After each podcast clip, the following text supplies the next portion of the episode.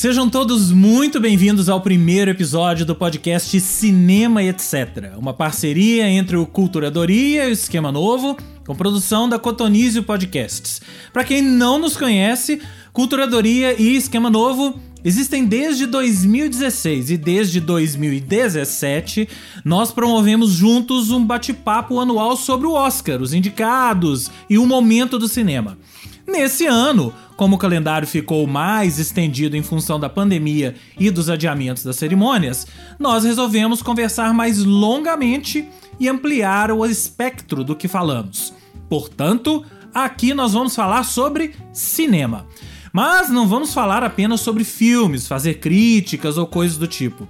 A ideia é a gente ter uma conversa franca e aberta sobre cinema e o papel que ele tem em nossas vidas, principalmente nessa era pandêmica em que todos nós nos voltamos para nossas casas e a telinha do TV, do computador ou do smartphone se tornou uma peça imprescindível nessas vidas. Quantas vezes você já se pegou solitário ou solitária durante seu dia, tendo apenas a companhia de alguma produção cinematográfica para te ajudar a fazer passar o tempo, hein? Mas calma, porque tem muitos outros assuntos a serem tratados no cinema, etc. Vamos falar da experiência do cinema, de mercado, do que vem por aí, do que ficou no passado, enfim, tudo relacionado à sétima arte e como ela encontra eco nas nossas vidas. Eu sou Rodrigo James, para quem não me conhece, muito prazer. E comigo estão nessa empreitada Carol Braga. Olá, satisfação enorme. Tudo bem, gente? Fernanda Ribeiro. Gente, eu não preciso dizer que é sempre uma alegria, né? Essa reunião tão maravilhosa entre nós do Esquema Novo, Carol Braga e você que está aí nos ouvindo. Terence Machado. Isso aí, é cinema, boa conversa, grandes amigos, etc e tal. Então é isso, e a gente já começa esse podcast com um parceiro mais do que providencial. Essa primeira temporada tem o patrocínio do Centro Universitário UNA que tem pelo menos duas ligações com o universo do cinema que a gente precisa falar. Em primeiro lugar, a UNA abriga um curso de cinema, e ao longo dos próximos episódios, professores e alunos do curso vão nos ajudar a entender esse momento do cinema no mundo através de participações mais do que especiais. E em segundo lugar, porque a UNA fechou recentemente uma parceria com o Cine Belas Artes em Belo Horizonte. Porque não sei se eu falei isso para vocês ainda, mas nós do Cinema Etc e a UNA vivemos em Belo Horizonte, terra do Cine Belas Artes, um dos mais importantes complexos de salas de cinema da história dessa capital e, por que não, do Brasil, e que, graças a essa parceria, vai poder se manter durante um bom tempo. Ao longo dos próximos episódios, a gente vai falar um pouco mais sobre o Cine Belas Artes e essa parceria. Portanto, agora é hora de começar a falar sobre cinema. E para começar o nosso papo, vamos pegar carona nas indicações ao Globo de Ouro da semana passada. O Globo de Ouro é o primeiro prêmio de destaque da temporada de premiações e, em função da pandemia, ele mudou do início de janeiro para o final de fevereiro. Globo de Ouro é relevante porque é a primeira vez que alguns dos filmes que devem ser indicados ao Oscar aparecem nas listas. Mas a relevância dele é sempre questionada. Eu vou começar com você, Carol. Na semana passada, a deixa gente. Antes, antes, da gente começar, deixa eu dar só para quem não sabe um pouquinho qual é a história do Golden Globe, né? Porque muita gente não, não, não sabe qual que é a diferença entre ele e o, e o Oscar. Então é legal a gente falar que, que ele foi criado em 1943 como forma de jornalistas estrangeiros reunirem-se para trocar ideias e ganhar acesso às estrelas de Hollywood. A primeira premiação da, da organização foi em 1944, com uma cerimônia informal, e a Jennifer Jones recebeu o prêmio de melhor atriz por A Canção de Bernadette. Então, são correspondentes estrangeiros, tem essa diferença do Oscar, né? Que falam, que dão aí o pontapé inicial para o que pode ser é, relevante ou quem vai ganhar aí o Oscar. E aí, o prêmio, qual é a relevância do Globo de Ouro? Semana passada, enquanto a gente tava fazendo a pauta, Carol até falou uma coisa sobre essa história de, de Globo de Ouro, jornalistas e críticos. Acho que a gente pode começar por aí, né? É, porque existe, é, existe a polêmica, assim, tem muita gente que desconsidera o Globo de Ouro, né? Porque, primeiro, que são poucos votantes, são cerca de 95 jornalistas internacionais, e tem muita gente, principalmente críticos, que desconsideram porque eles são repórteres. Repórteres que estão acostumados a cobrir a temporada de lançamentos, né? Então vão fazer as entrevistas com os atores, não necessariamente são críticos. Então, é, eu até o, a ponderação que eu fiz quando a gente estava fazendo a pauta é isso, assim, que, que eu, eu tenho um pouco de preguiça dessa briga entre críticos e jornalistas, né? É, eu, eu acho que um crítico não é melhor que um jornalista, eu acho que uma crítica ela é sempre um ponto de vista e um repórter também tem o seu ponto de vista sobre o filme. É, então por aí eu, eu fico com preguiça. O que, por que, que eu gosto do Globo de Ouro? E gosto mesmo. Porque, para mim, ele é como se. É, é, aquela premiação que, que abre a temporada, sabe? Então, a minha expectativa, porque a partir do Globo de Ouro a gente começa a fazer as costuras, começa a fazer as apostas. E eu gosto disso, sabe? Pois é, Carol, eu tô, tô contigo e acho assim que eu trabalho muito com música também e crítica de música, né? E vejo que no meio musical, isso acho que se repete de alguma maneira no cinema, tem também essa briguinha, digamos, mas muito jornalista que sabe muito de música nem gosta de usar essa chancela de crítico de música Sim. porque pesa demais, né? Às Exato. vezes ou, se, ou sou assim meio prepotente, né?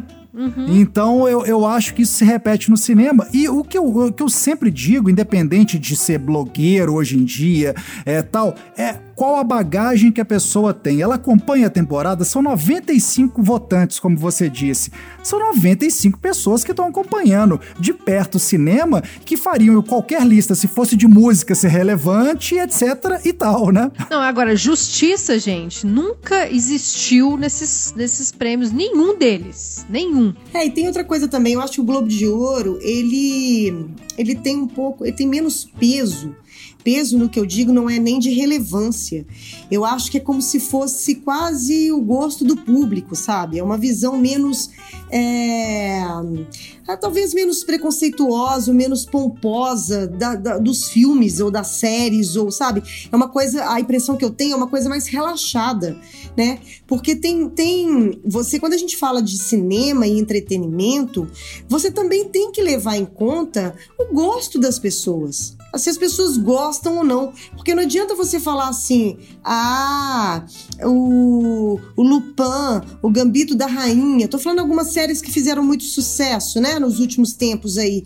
Ah, mas tem é, tal coisa não é relevante ou tal. Não, as pessoas gostaram, sabe? Pegou o público de alguma forma, te pegou de alguma forma, mexeu com você de alguma forma. E, e às vezes eu acho que o Globo de Ouro ele tem mais essa pegada do que você ficar aquela coisa muito técnica.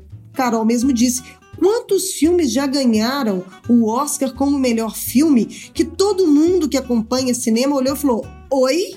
É. Porque a câmera estava de tal forma, porque o roteiro foi escrito de tal jeito.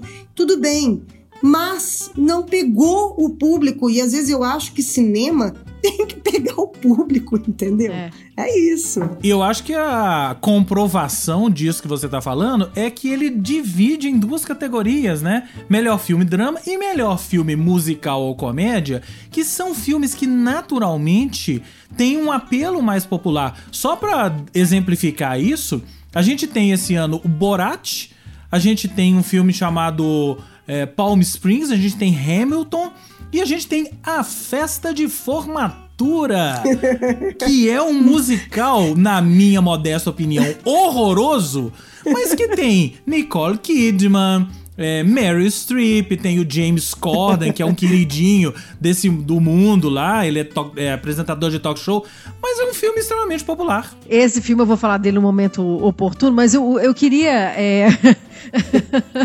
registrar aqui que assim tem, tem a gente tá eu tô aqui defendendo né o ponto de vista dos repórteres e tal e acho que o, o, o Globo de Ouro é sim uma premiação que a gente tem que levar em conta conversar sobre e tal mas eu acredito que todas as premiações elas têm que evoluir com o cinema né? É. Então, por exemplo, a Fernanda estava contando aí que ele começou, né, década de quanto, Fernanda? Foi em 1944. Em 44, os filmes, eles eram estritamente de comédia ou de drama. Desde Sim. Tubarão, né? A gente já tem uma mistura de gêneros que está cada vez mais fluida. Esse ano a gente tem, por exemplo, filmes como O Borá, né? Que é, é fita do dia seguinte. E até o, o queridíssimo Nomadland, que misturam ficção com documentário. Uhum. E é. aí, essa decisão, essa questão, essa, esse negócio de, de, filmes de comédia, ou musical, ou filme de drama, essa divisão tá ficando cada vez mais esquisita. Tá. E aí você tem que pegar, pegar uns filmes horrorosos, tipo esse A Festa de Formatura. Gente, A Festa de Formatura, eu, eu impliquei mesmo com esse filme. Porque eu, eu... também. eu também. o nome é horrível, né? Não, é porque é baseado no, é, né, é adaptação de um musical da Broadway que chama The Prom. É, mas o que me incomoda nesse filme é porque a temática dele é muito importante. Uhum. Ele fala, é uma temática LGBT. Eu sinto muita falta de filmes LGBT que sejam comédias, né? Sabe? Que tenham finais sejam felizes, leves, né? que sejam leves, que sejam naturais. Né? É uma relação que é natural da vida uhum. das pessoas. Então, isso, só de ser uma comédia, um musical que trata de um, de um casal de lésbicas, isso já, eu achei maravilhoso. Mas o filme é chato pra caramba e não pode ser chato. Não, essa história é. O primeiro incômodo, talvez, que eu tenha com o Globo de Ouro, dentro disso que a gente está falando, nesse primeiríssimo episódio, é justamente essa divisão aí, que ela vai. Que é outra coisa também, né? Que a gente que lida com música tem que tentar colocar nessas caixinhas, mas às vezes é, você vai limitando né, um trabalho de um artista. E no cinema também é a mesma coisa. E quando a Carol fala de, por exemplo, de drama, a gente vem de um Parasita, né? No ano passado. Parasita o quê? Ele é só drama? Ou ele tem que ir pra, só pra, pra comédia, ou ele é uma mistura de tudo, né? É. Assim, entre outros, se a gente lembrar do Silêncio dos Inocentes lá atrás no Oscar, né? Ele era, sobretudo, um filme de suspense, policial e suspense. Quer dizer, ah, claro, você pode empurrar ele pra drama, né? Porque comédia ele não é de jeito nenhum. Mas, sabe, é, é tá ficando para trás, né? Esse tipo de. Mas também de, é o seguinte: a gente tem que pensar que o, o ser humano, aí eu ainda vou viajar mais. Estamos aqui para isso. Tá, ele ainda não está preparado para não fazer listas. Uhum. Para não colocar as coisas em caixinhas. Isso. É, então, a, o que, que acontece? Para uma, uma premiação tradicional, né? Imagina, um é 1944, o Oscar é 1900 e lá vai borrachinha. Para eles é, conseguirem evoluir, o ser humano também precisa de parar, fazer listas de melhores de fim de ano no, no, nas redes sociais, entendeu? Porque todo mundo coloca alguém numa caixinha, gente, qualquer tipo de arte. Então, quando você vai fazer uma premiação, você não adianta você olhar e falar assim, ah Vamos deixar aí esse que é, é essa categoria, a categoria é, comédia versus documentário versus as coisas estão caminhando. Os filmes, a forma como fazer filme, e nós vamos discutir isso mais, as plataformas, a forma dessas misturas estão evoluindo. A forma como você coloca isso numa premiação eu acho que ainda vai demorar, porque você precisa tirar várias coisas da sua caixinha, entendeu? Parem com listas de fim de ano. Antes da gente entrar no, nos filmes propriamente ditos, eu quero botar uma pimentinha aí, porque o real problema do Globo de Ouro não é esse que a gente falou, que eu acho que esse, para eu concordo com a Carol, concordo, eu acho que nem é um problema você essa coisa de jornalista crítico, isso é uma bobagem. O real problema do Globo de Ouro é que ele já teve inúmeras acusações de corrupção no passado, dos votantes recebendo dinheiro, entre outras coisas, para votar em determinados filmes. Esse é o real problema. Ah, o Oscar nunca teve isso. Não sei. É difícil é. a gente a gente afirmar. O fato é que a academia no Oscar, ela é hoje uma academia muito mais correta do que a própria associação dos críticos lá, do, dos jornalistas lá de da, da, imprensa estrangeira, né, que faz o Globo de Ouro, é, que até hoje paira sobre eles essa nuvenzinha negra de receber presentes e tal. Mas a gente não sabe também os bastidores. Os bastidores do Oscar, por exemplo. Pois o é. lobby que é feito ali. Porque talvez a pessoa não aceite dinheiro. Mas a gente sabe que o lobby que é feito ali por trás, é. né? O almocinho, o jantarzinho, as coisinhas assim, as conversas, o reme-reme, também é do ser humano, gente. Desde que o mundo é mundo, entendeu? Você tá ali vendendo o seu peixe. É, sabe? É assim, claro que a gente tá falando de uma indústria, de uma indústria que tem muito dinheiro, né, gente? Mas nós aqui, vamos simplificar as coisas.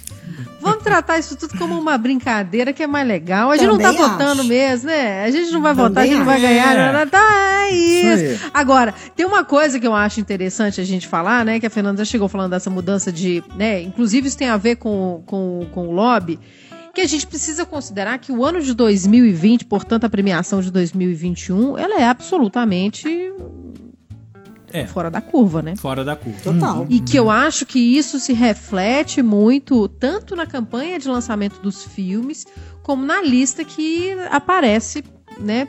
Aparece aí no, primeiro no Globo de Ouro indo mexer no calendário, né? Finalmente, é. que é empurrando tudo um pouco para frente, inclusive para ganharem mais tempo, etc.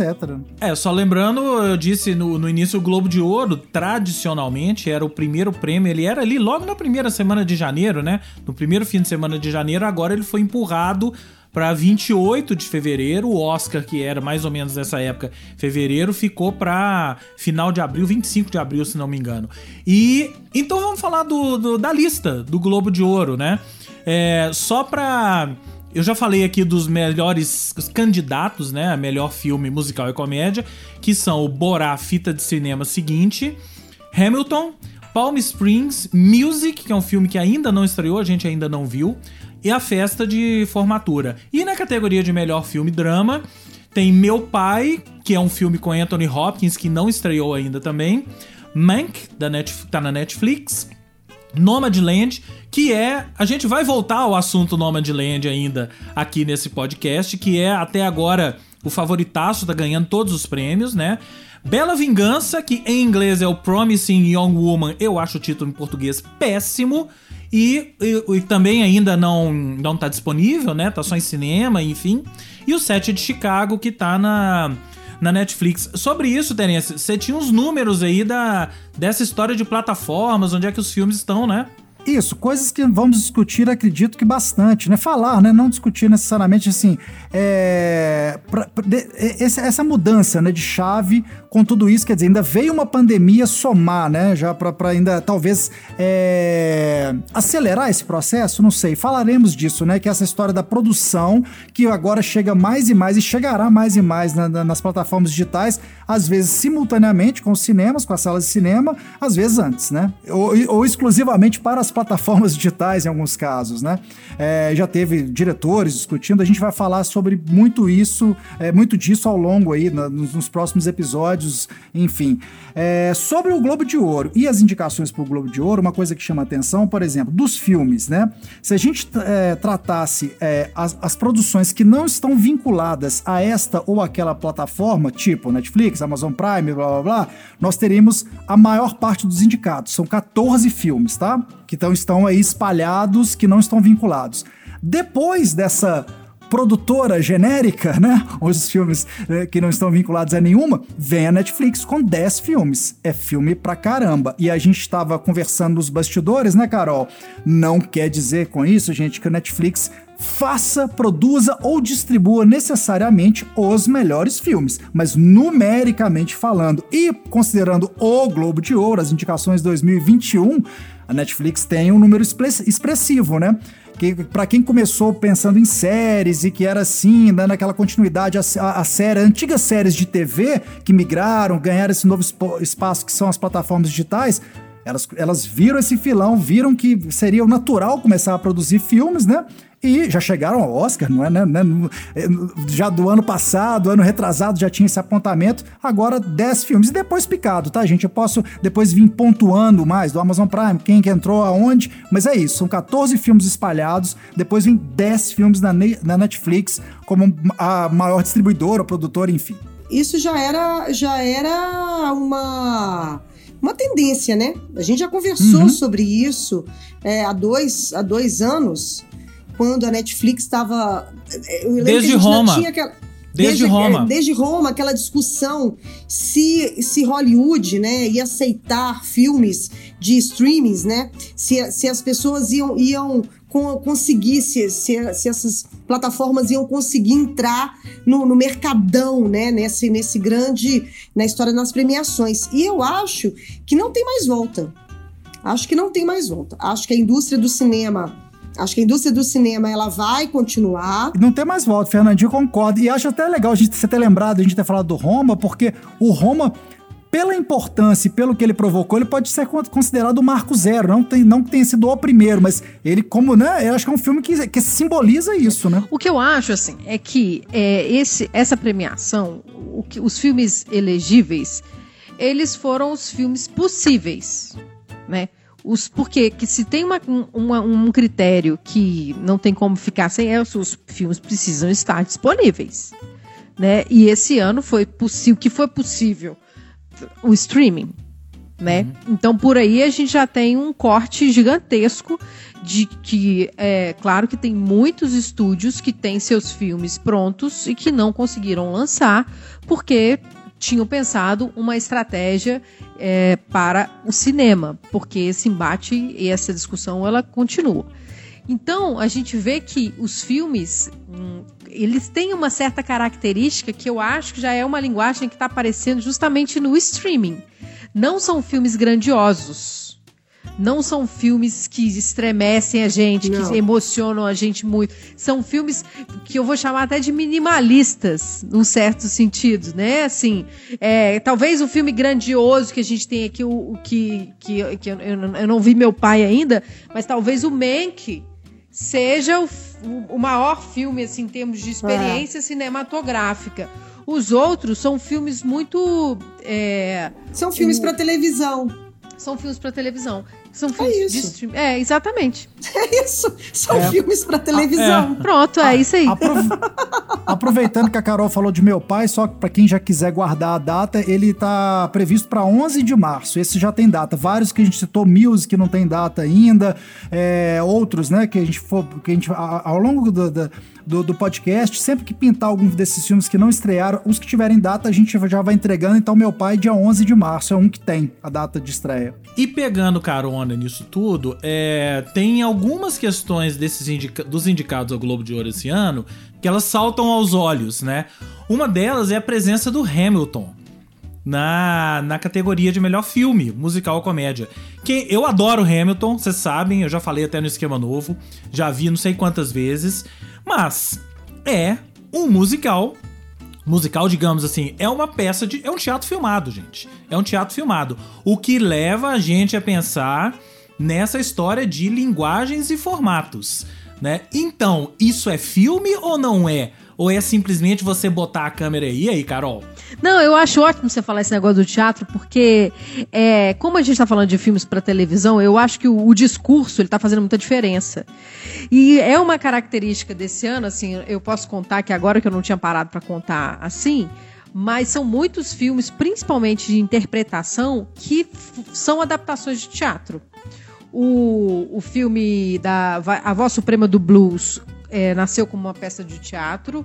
O, o, o da. One Night Miami. One Night Miami, uma peça de teatro. Até o Pieces of a Woman, também, também. uma peça de teatro. O que a gente não gosta, festa de formatura, Broadway. Hamilton, Broadway. Então, é um é um tipo uma característica desse ano.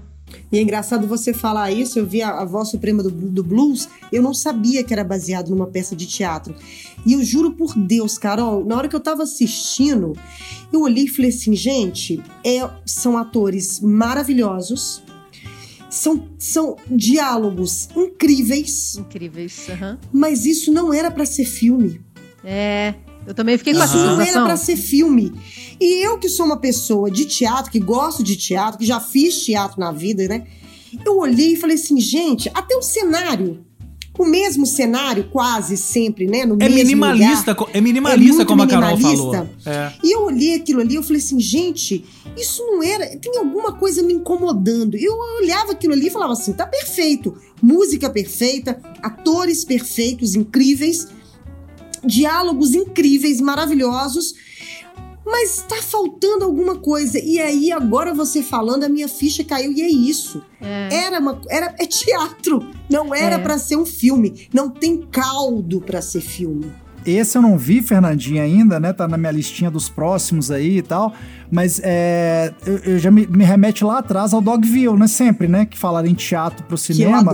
E aí, é, e a diferença de uma coisa que foi conceitualmente ali, foi pensado até aquelas marcações de teatro é. no chão, né? Como lá Van Trier pensou aquilo, para um filme que você só depois que fica sabendo que é como você viu sem saber dessa informação, a Carol traz a informação, você, opa, aí agora, então agora eu vi a luz, né? É diferente, mas é, é diferente, né? Dogville, ele assumidamente era um experimento, porque a gente tá falando de experimento hoje, mas Dogville lá atrás 2003. já tava fazendo, já fez esse experimento aí de fazer assumidamente a história do teatro e daquela, né, das marcações do teatro, da, da, da mistura de linguagem, né? Não foi só transportar, não é, foi só filmar um teatro, né?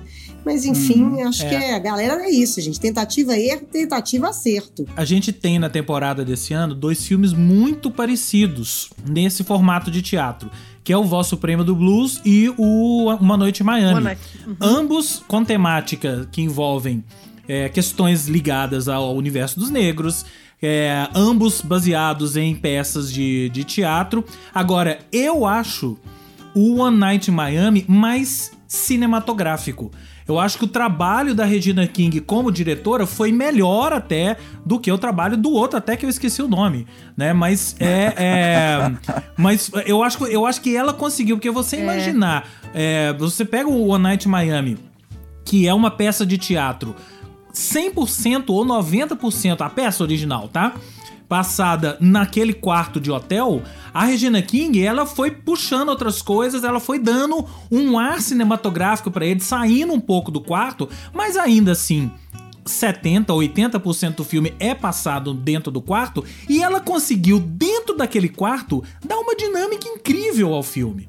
Né? Acho que a gente vai voltar a esse assunto aqui. É, rapazes, eu acho que aí a gente tem um gancho para poder falar das mulheres na direção que Obrigado. Finalmente... Era o próximo assunto, Carol. Finalmente, nosso tempo, porque eu acho que a diferença tá no. Nós estamos batendo nessa tecla já tem tempos, né, Carol? Não, eu acho, porque, o James, eu escrevi sobre o One Night in Miami hoje, assim, e aí eu fiquei, eu fiquei pensando, assim, e me perguntando se esse, se esse filme fosse dirigido por um homem se teria sido diferente, né? E aí, é, sabe aquela hora que você para no meio do texto assim? E aí eu fiz, será, gente? Será, será que teria sido diferente? Será que eu tô forçando uma barra aqui para também para, né? Mas aí eu acho que sim, porque eu acho que o trabalho de direção da Regina King, ele vai além do trabalho dos atores e que eu acho que a câmera que ela, que ela cria, né, ela faz com que nós, é como se a gente fosse um fantasma ali dentro. Como se a gente fosse um outro personagem que que nós estamos ali como testemunhas de uma discussão que é muito importante, que é muito, que é muito, ela tem conflito, mas que ela tem muito afeto também. E aí você vai adiante, né? E eu acho que tem muita sensibilidade na forma como ela passeia com a câmera entre eles. Assim, é na forma como ela filma, né? E aí a diferença é que a voz suprema do blues, na minha opinião, ela foca muito na força dos personagens. E aí a, a personagem da, da, Viola Davis, é claro que é um trabalho incrível de interpretação, mas ela me pareceu muito caricata. Uhum. E tem uma coisa que você falou aí, importantíssimo, que eu acho que existe, existe sim uma diferença entre uma direção masculina e uma direção feminina. Além, que vai além da história. Você, claro que você tem inúmeros diretores ao longo da vida dos cinemas muito sensíveis mas eu acho que a história do afeto, você conseguir enxergar algumas nuances uhum. e isso, você colocar é aí isso. a voz suprema do, suprema do blues se fosse dirigido por uma mulher, eu tenho certeza que a personagem da Viola Davis ela seria um pouco menos dura. Uhum. A nuance daquela mulher, que ela é uma mulher muito, muito batalhadora muito você vê que ela é sofrida, mas você vê que ela não engole as coisas, mas você vê que ela tem uma, um certo cuidado com o sobrinho, que ela tem um certo cuidado com os músicos, mesmo daquela dureza dela.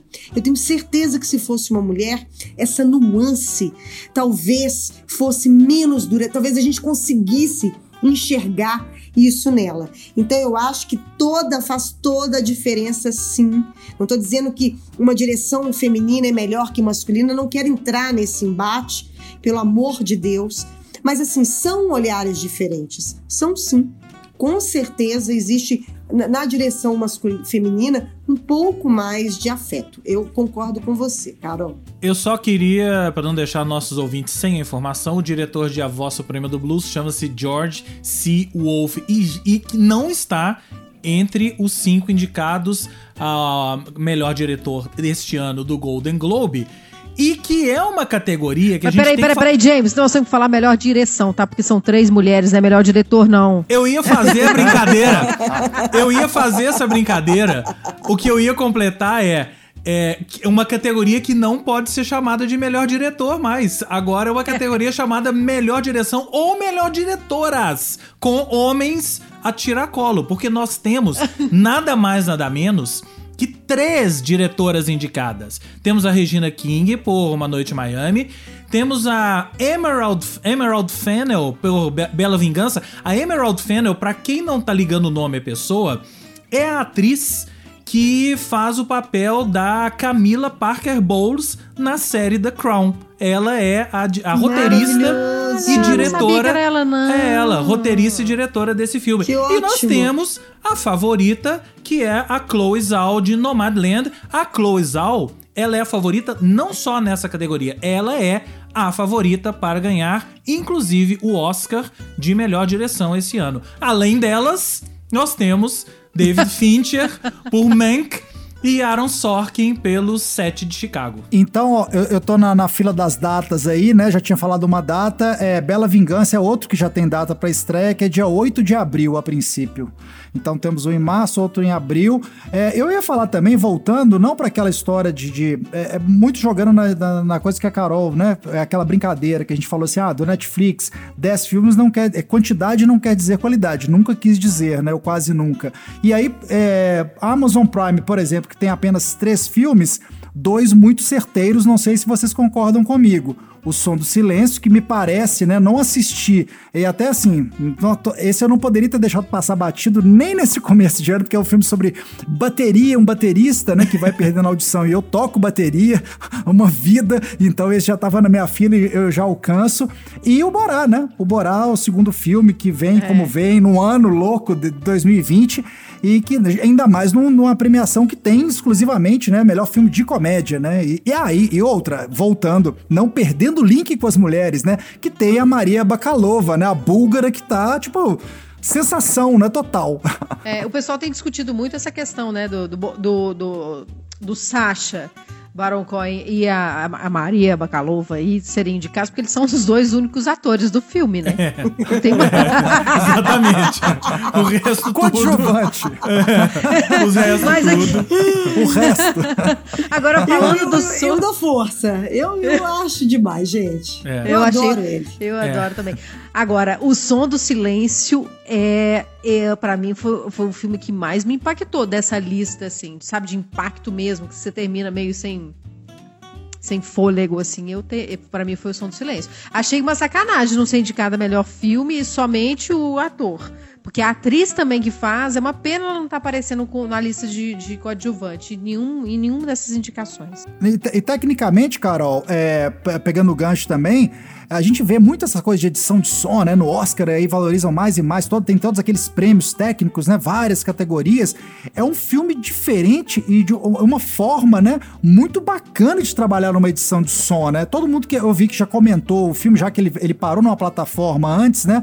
É um filme que, para ser visto ou em cinema, porque já tem aquele surround, né? Ou para quem tem em casa um home theater, porque a edição de som é primorosa, né? É, é primorosa. Eu acho um filme lindo, lindo, lindo, lindo. A gente vai falar muito mais ainda sobre esses filmes, mas pra gente ir caminhando pro, pro final aqui, porque nós já estamos aqui com, olha, esse, o, gente, o papo nós rende. Vamos que é nós uma vamos poder falar de série, não, gente? Não, James, nós temos que falar de uma série aqui, ué. Podemos passar, né? Não tem como terminar esse, esse programa no, sem falar de próximo, Normal People, Carol, não dá, gente. Série, minha filha, série, é uma coisa que todo mundo vê, que todo mundo discute que todo mundo, entendeu? A gente tem que fazer igual às mil e uma noites. É. Gente, deixar um gostinho na galera. É, não podemos entregar tudo no primeiro episódio, porque tem mais episódios vindo aí pela frente. Tem outras outras premiações, outras indicações que estão saindo. Eu acho que no próximo episódio a gente pode passear por outras indicações, principalmente o SEG Awards que já saiu. Né? Tem indicações do BAFTA que vem aí e a gente vai puxando. Ai, o BAFTA! É. O BAFTA esse ano fez um negócio diferente que ele lançou uma, uma long list, né? Quer dizer, uma short list que não é short, short, short list. É, que é uma, é uma lista maior e Bacurau tá lá, gente. Isso! Isso. Bacurau está lá, né? A- Aliás, é, só, só dando uma passada aqui no. Ainda sobre o Globo de Ouro, dando uma passada aqui em melhor filme de língua estrangeira, porque tem uma. Mais uma das polêmicas do Globo de Ouro é que a gente tem ali o Another Round, que é um filme sensacional dinamarquês. Tem o La Llorona. Gostaram do meu La Llorona? É. que é um filme Guatem- Guatemala e França. Tem o Rosa e Momo, da, com a Sofia Loren. Maravilhoso. né? Tem o Nós Duas, que é um filme que ainda não passou por aqui. Chama, o título dele é Two of Us. E tem o Minari, que essa foi uma outra polêmica no, do Globo de Ouro esse ano. Porque o Minari em todas as outras listas, ele tá ali num pé de igualdade com todos os filmes indicados a melhor, melhor, melhor filme e tal. E o Minari entrou na categoria de melhor filme em língua estrangeira porque ele é quase todo falado em coreano. Coreano com subtitles, como diz os americanos, né? Com legendas.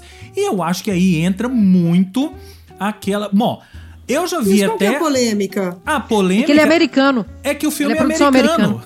É que o filme é americano. Ele, ele, Entendi. pode- ele, ele deveria estar. Ele deveria. É igual o Parasita, gente. É igual o Parasita.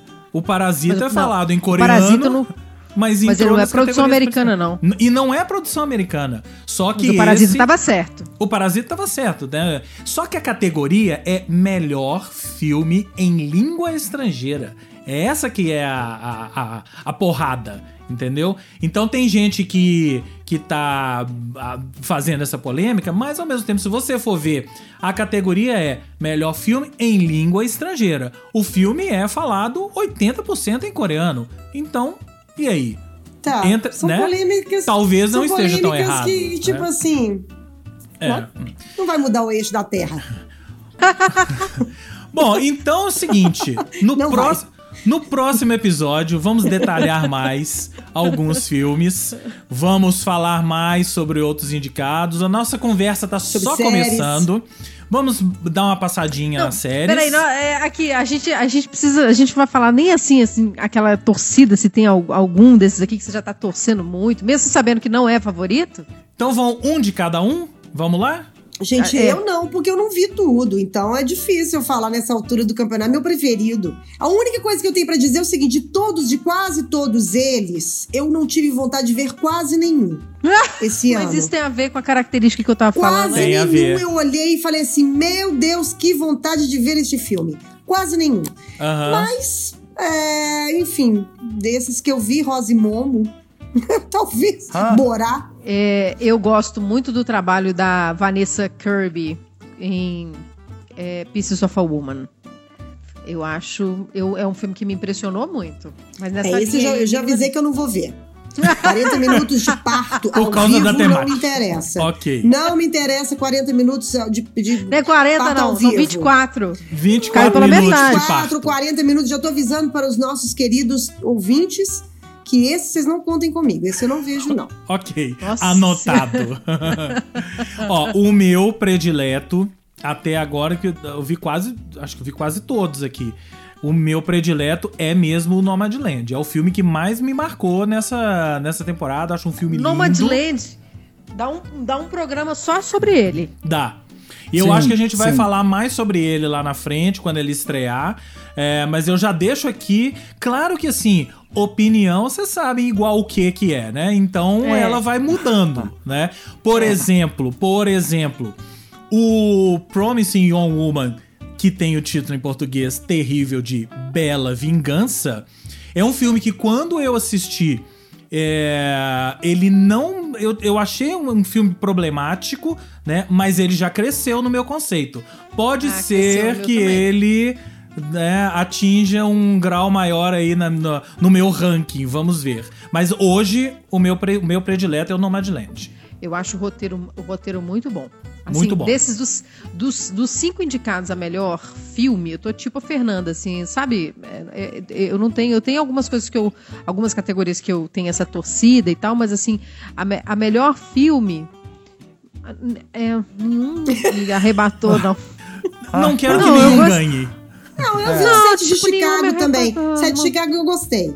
Gosto, Não, mas de você gostou, assim, tipo assim- Mas é um filme normal. É Tá, normal. eu gostei do set Chicago do discurso do personagem do Sasha no final, que eu acho que eu concordo com ele, assim, as pessoas Mas é não um entendem. normal. É. Não, é- não tem nada demais. Não, tem, nada demais Ah. que te, te- que te Não, é, des- não. Como, É, como ano o- passado, gente, o nosso, nosso querido Jojo Rabbit, que Jojo me Rabbit. emocionou. Exatamente. Sim. É, exatamente. por exemplo, foi bom, Carol, você ter falado do, do Jojo Rabbit, que foi um dos últimos que eu vi na, naquela, naquela sequência do ano passado, e que aí foi muito legal, né? Que você já viu a maior parte, o 90%, e aí vem o Jojo Rabbit e me jogou no chão quando eu não esperava, já, assim, não, não que, eu, que eu, eu tivesse desdenhando, desconfiando que o filme não pudesse ser bom. Eu sei que a- a- todo mundo já tinha falado bem, mas é aquela coisa, quando você assiste, cria, né, forma a sua opinião a respeito. E me jogou no chão.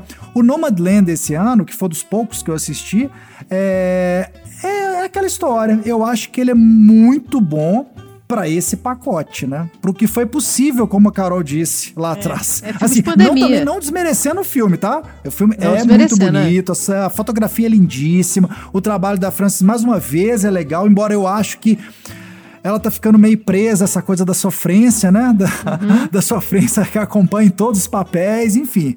Jojo Rabbit, unanimidade, vírgula. Nós gostamos muito do filme, mas vocês Ah, sabem que grande parte da crítica acha um filme extremamente problemático, né? Ah, mas Exatamente pelo fato de ele tratar Adolf Hitler como um cara bacana, né? É, tá vendo? A gente é mais Globo de Ouro, então. A gente é mais Globo de Super Ouro. Globo de Ouro. Com A gente é certeza. super Globo de Ouro. Ouro. Fechou a E questão, as Carol. pessoas que. E eu acho assim, só pra fechar com o Jojo Rabbit. Aí as pessoas que não entenderam que aquilo ali era uma crítica, eu entendi de cara que era uma crítica é, a- né, ao, ao nazismo, né? A, A forma própria como ele figura foi do constru- Hitler, né? A própria figura como ele foi construído ali.